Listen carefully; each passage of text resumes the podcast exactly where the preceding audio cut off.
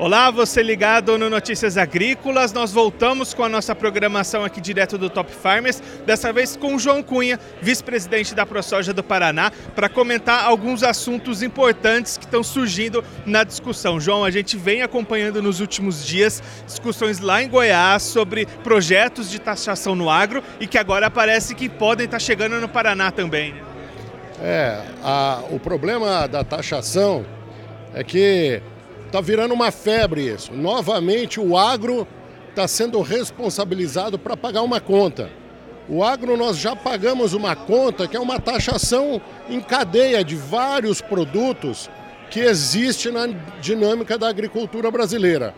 E ontem, hora que eu estava até embarcando para cá, para Campinas, nós recebemos a mensagem que o governo acabou enviando uma mensagem à Assembleia né, sobre essa questão dessa taxação.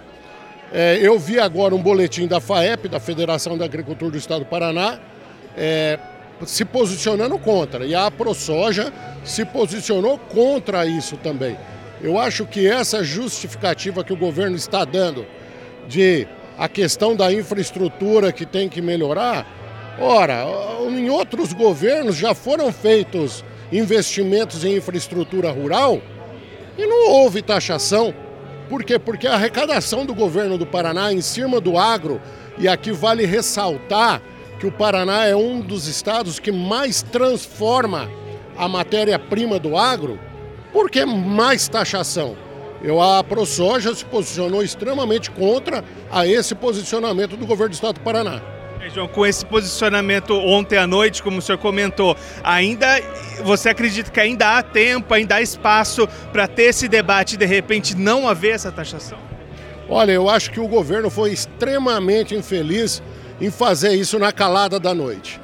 Né? Isso, é, ó, o agro paranaense é, apoiou incondicionalmente ao governo do, do Ratinho, entendeu? Então eu acho que nós deveríamos ter até o, o, a consideração do governo em ter chamado as organizações do setor do agro, FAEP, a ProSoja, o CEPAR, para sentar na mesa e para se discutir o assunto.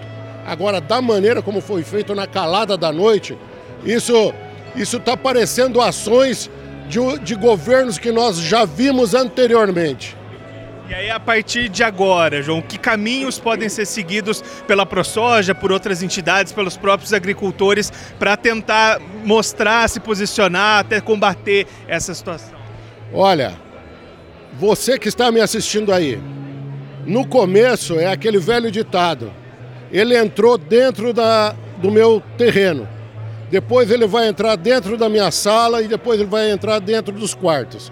Então, o setor do agro é só um começo na taxação da criação de novas taxas.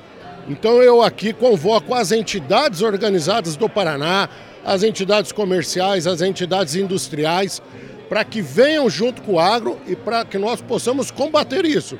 Porque o começo é o agro. Aonde vai terminar, só Deus sabe.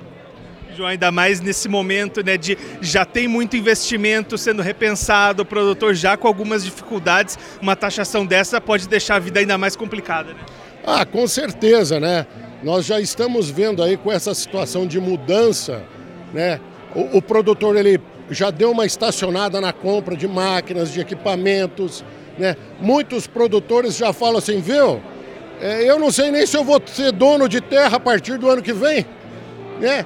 Nós temos questão do marco temporal que está em Brasília, questão de terras indígenas, demarcatórias. Então é, é, está muito confuso ainda. Então nós temos aí um ambiente geopolítico no Brasil é preocupante. Né? E nós temos que atender para isso aí.